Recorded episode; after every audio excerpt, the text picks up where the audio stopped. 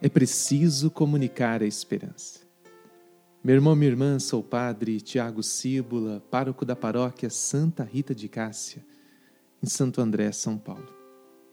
Hoje é sábado, dia 28 de março de 2020. Neste tempo de incertezas, diante da ameaça do novo coronavírus, iniciei uma série de meditações a partir das reflexões do Papa Francisco sobre a esperança cristã.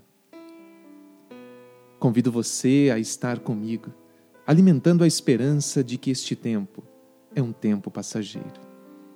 Uma vez unidos na oração e na comunhão, sendo esperançosos, iremos superar este tempo de deserto e voltar a viver na liberdade de filhos e filhas de Deus. Estamos refletindo sobre a segunda catequese do Papa Francisco sobre a esperança cristã.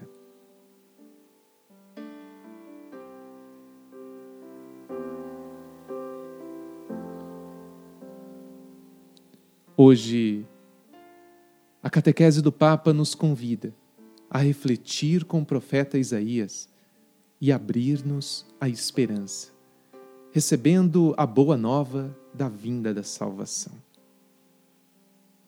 O capítulo 52 de Isaías começa com um convite dirigido a Jerusalém.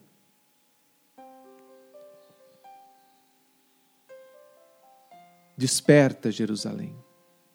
Sacuda a poeira que a cobre, se livre das cadeias que a prendem e vista trajes de gala, porque o Senhor veio para libertar o seu povo.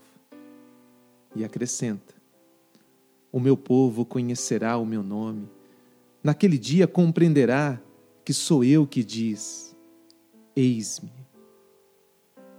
neste período de reclusão, meu irmão, minha irmã, como aquele que o povo judeu viveu em Jerusalém, é necessário que a sociedade desperte.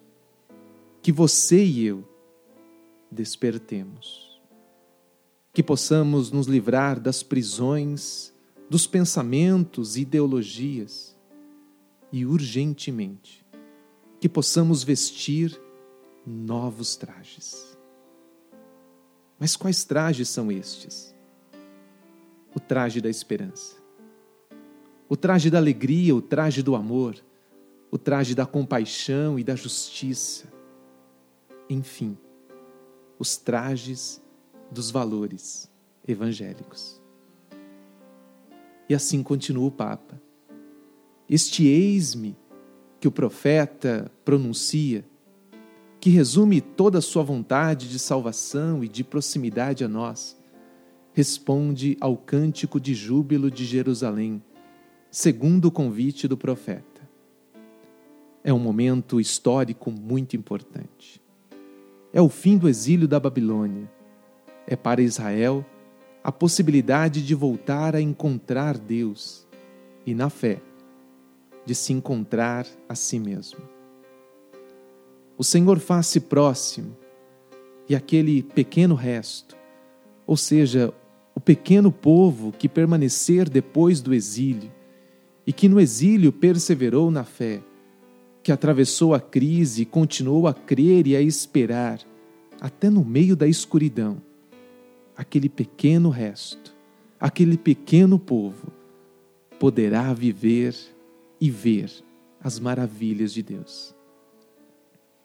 Nós esperamos pelo fim do exílio que estamos vivenciando com esta pandemia. Mas não precisamos esperar para voltar para Deus. E como afirma o Papa, na fé, encontrar-nos a nós mesmos. Quantas pessoas perderam-se de si mesmas, de seus valores, de sua família, de seu matrimônio, de seus filhos, dos seus amigos. Voltemos para Deus. Voltemos para as pessoas que nos são importantes.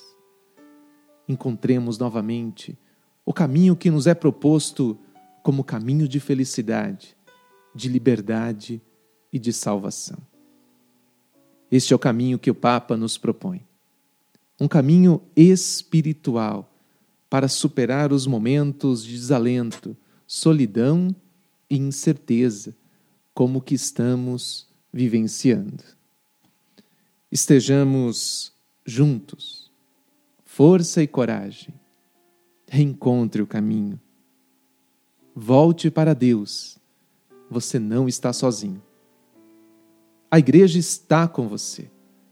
É preciso comunicar a esperança. Comuniquemos a esperança cristã. Que o Senhor te abençoe e te guarde. Em nome do Pai, do Filho e do Espírito Santo. Amém. E um recadinho para você: nós estamos divulgando este podcast. Por isso, entre no grupo do Telegram. Nós tentamos algumas iniciativas pelo WhatsApp mas ali não foi possível. Mas você pode ajudar-nos a divulgar, a compartilhar a esperança. Divulgue o grupo do Telegram e ali estejamos juntos para ouvir, rezar e compartilhar a esperança. A descrição, ou melhor, o endereço deste podcast está na descrição deste programa. Até amanhã.